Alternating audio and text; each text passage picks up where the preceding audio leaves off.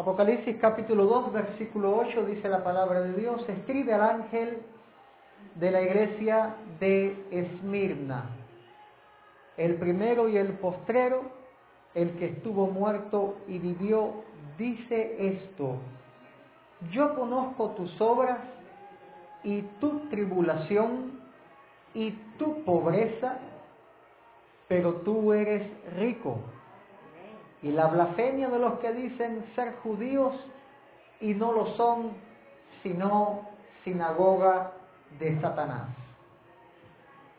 No temas en nada lo que vas a padecer. He aquí el diablo echará alguno de vosotros en la cárcel para que seáis probados y tendréis tribulación por diez días. Sé fiel hasta la muerte y yo te daré la corona de la vida.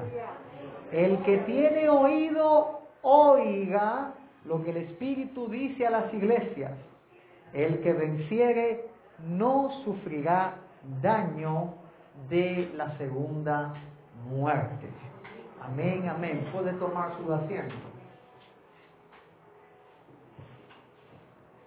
Bendito sea el Señor.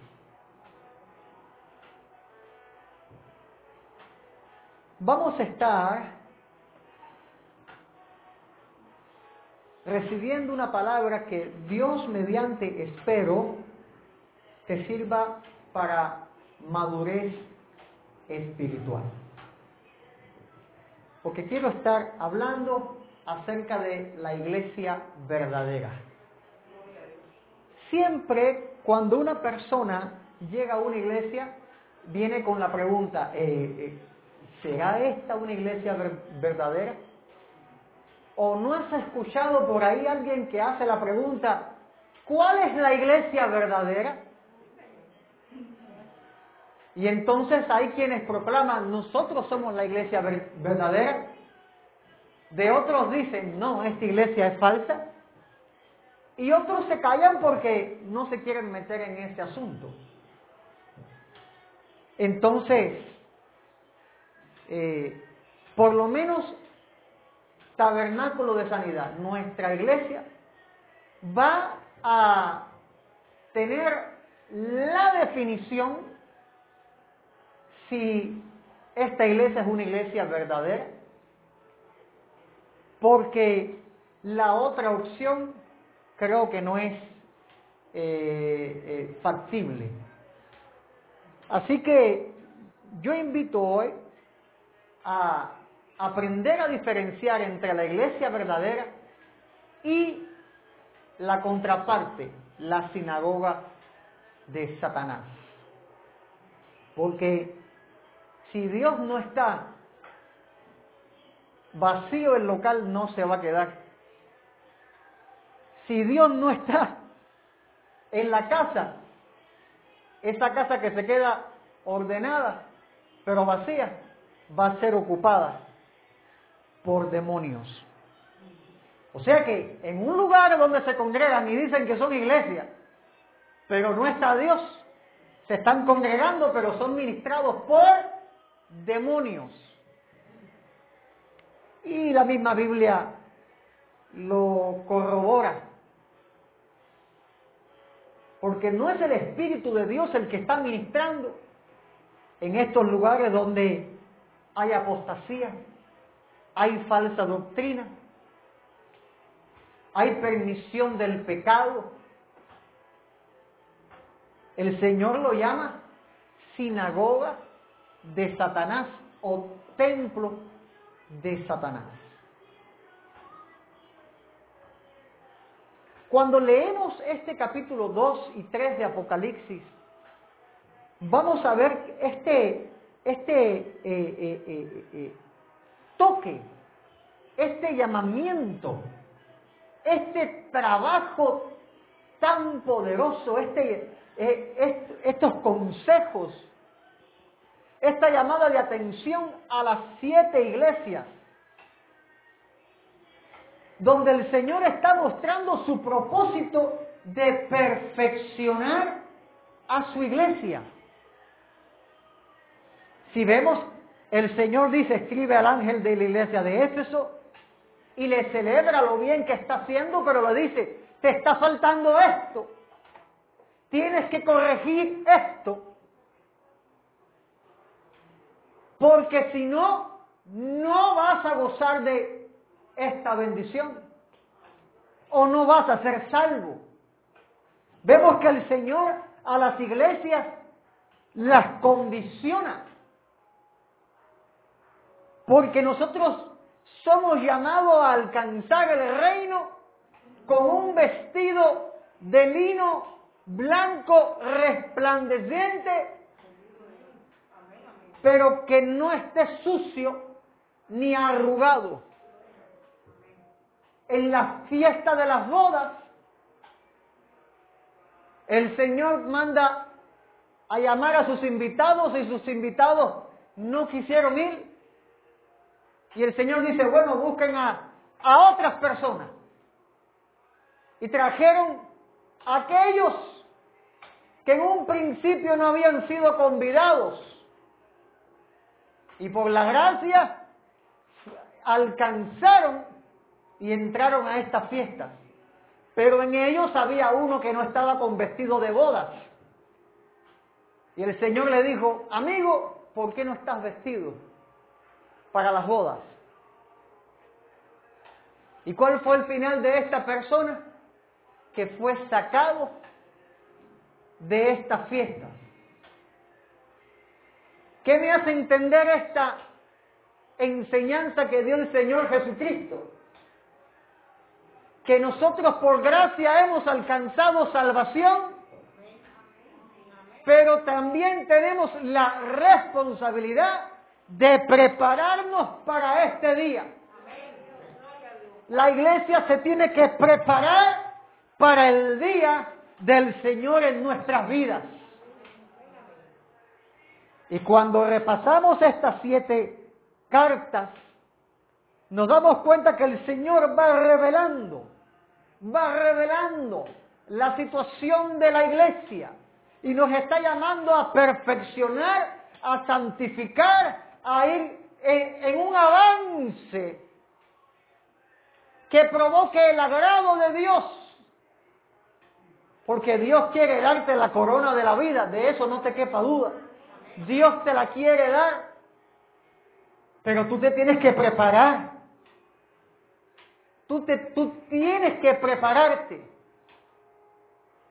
Dios no te va a decir, anda, dale, vamos para la iglesia, llega temprano, vamos, dale, y, te coge por la mano, vamos, no, Dios no lo va a hacer. Dios ya dijo, ninguno deja de congregarse.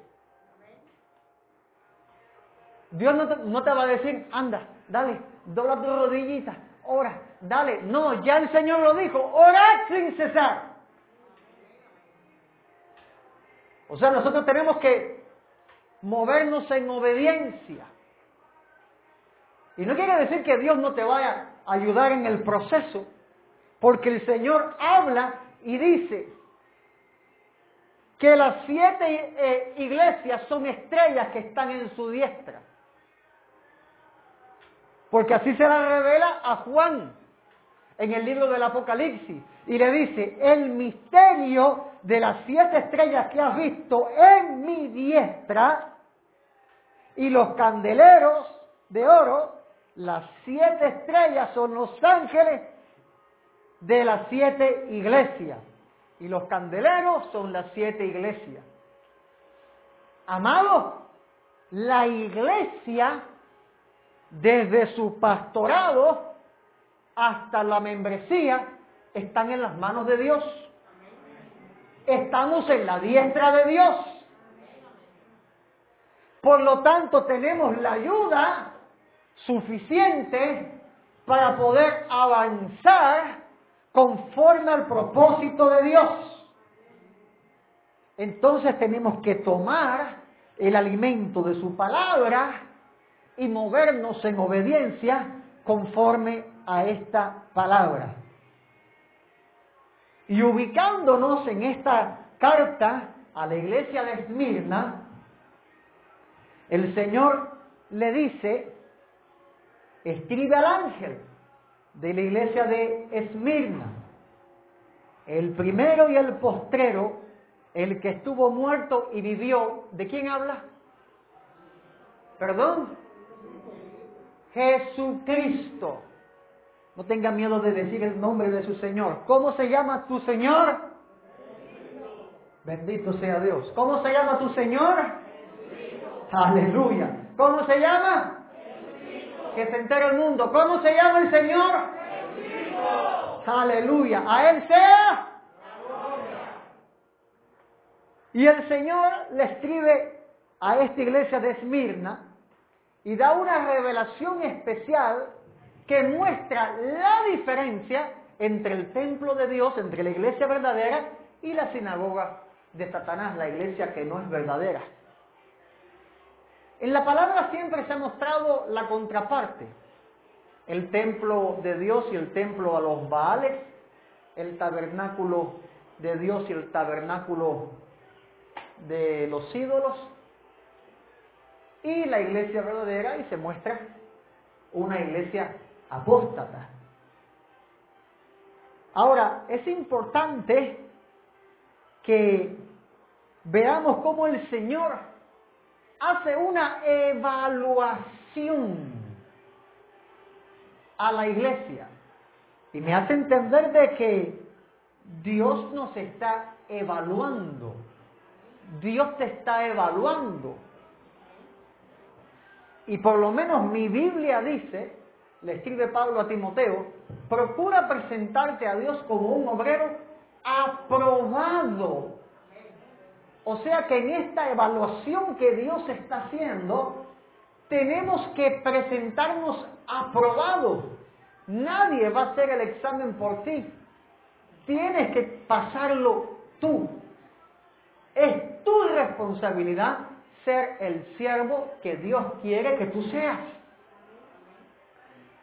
Y el Señor le dice, yo conozco tus obras y tu tribulación y tu, y tu pobreza.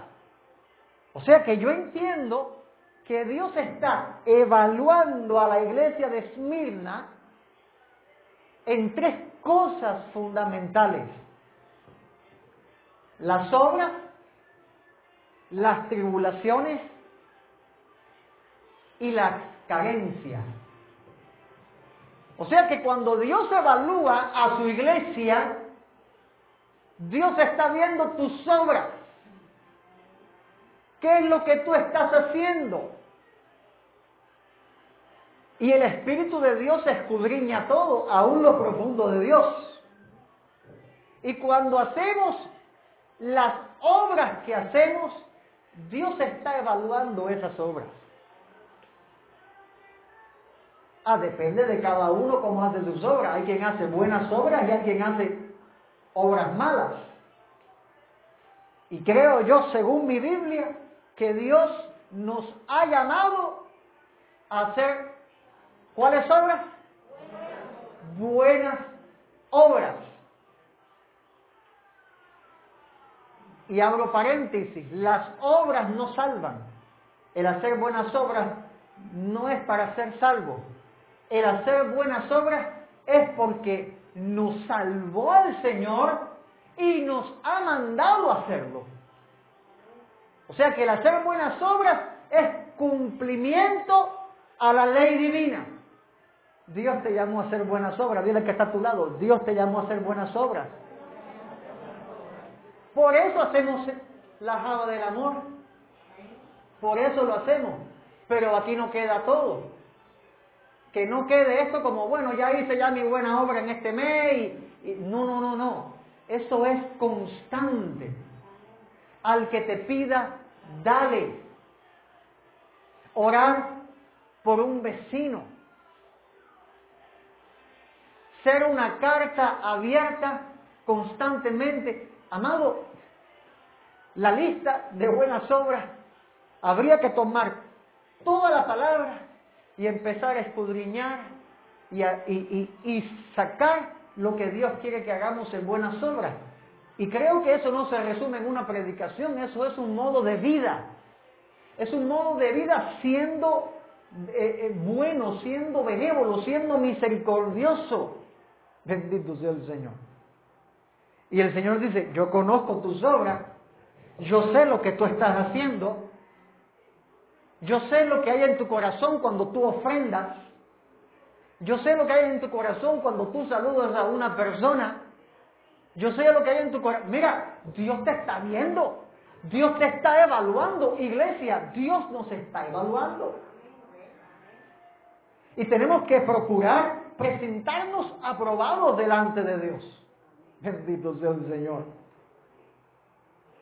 Porque Dios habla claramente que a los tibios, ¿qué hará Dios con los tibios? Los vomitará. O sea que no los va a recibir, no los va a dejar entrar. En el reino no entra ni el frío ni el tibio, pues Señor calienta nuestras vidas. ¡Ay, Masara Baisa! Calienta nuestras vidas porque queremos entrar en el reino.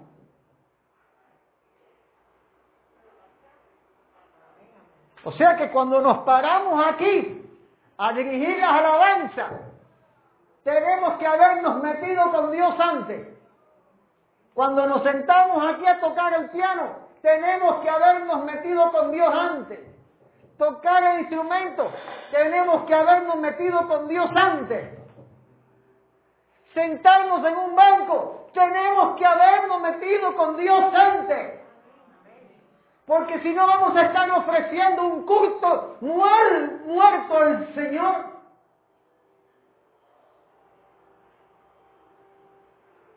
Vamos a estar con cara de chinche cantando aquí.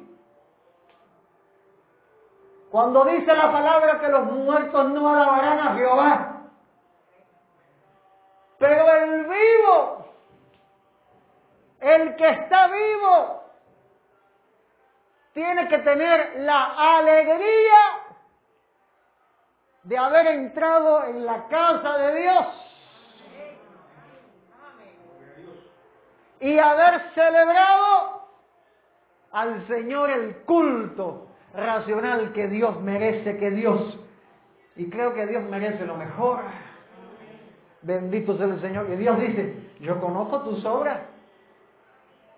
Dios está viendo tu corazón, inclusive ahora con estas palabras. Dios está viendo tu corazón. ¿Qué está pasando en tu corazón? Y Dios está demandando responsabilidad y compromiso de su iglesia. Bendito sea el Señor. Alábale porque Él vive. Gracias por los dos o tres amenes por ahí. Tus obras y tu tribulación, le dice el Señor a la iglesia de Esmirna. Yo conozco en qué tú andas, qué es lo que tú haces. A mí no se me ha escapado nada. Yo te estoy evaluando, pero también conozco los problemas que te están pasando. Dios le dice, tribulación. Conozco tu tribulación, no se me ha escapado un solo ay de tu boca. Le dice el Señor a su iglesia. Conozco cada lágrima, conozco cada sufrimiento. Pero Señor, si no sabes por qué lo estás permitiendo, porque te estoy evaluando. Porque te estoy evaluando.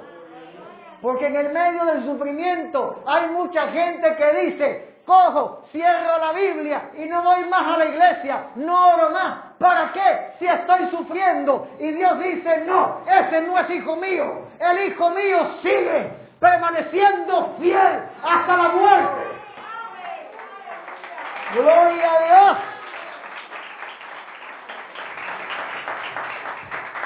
Porque nuestra cabeza fue a la cruz con gozo. Nuestra cabeza, Cristo Jesús, asumió la cruz con gozo. Y mientras estaba torturado en esa cruz, dijo, Padre, perdónalos, porque no saben lo que hacen. Y fue crucificado Y en esa cruz dijo, ya está hecho, está culminada la obra. Y el Señor evalúa nuestra vida en esas tribulaciones. ¿Sabes lo que me ha enseñado el Señor, por lo menos a mí, en las tribulaciones? A darle gracias a Dios. En medio de los dolores de muerte, decirle, Señor, gracias. Gracias, te amo. A no poder hablar con la boca y cantar con la mente y con el corazón y decirle cuánto te amo, Señor. Porque Dios está evaluando nuestra vida aún en las tribulaciones.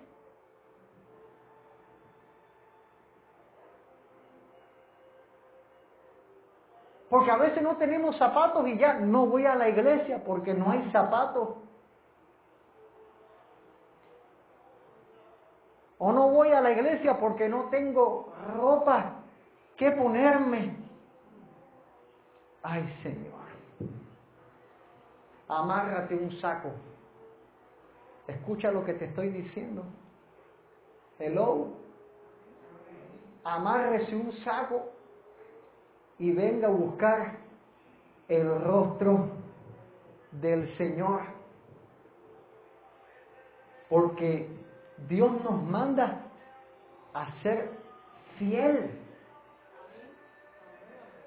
Dios nos manda a ser, a ser fiel. Bendito sea el Señor.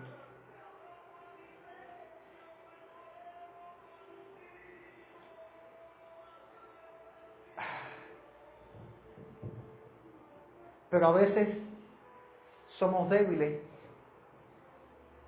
y en las tribulaciones no podemos dar un paso ¿no? de fidelidad. Yo los comprendo, yo sé. Yo sé qué cosa es no poder moverse por causa de un dolor. Pero ahí en medio del dolor, clama al Señor. Clama al Señor. Clama al Señor.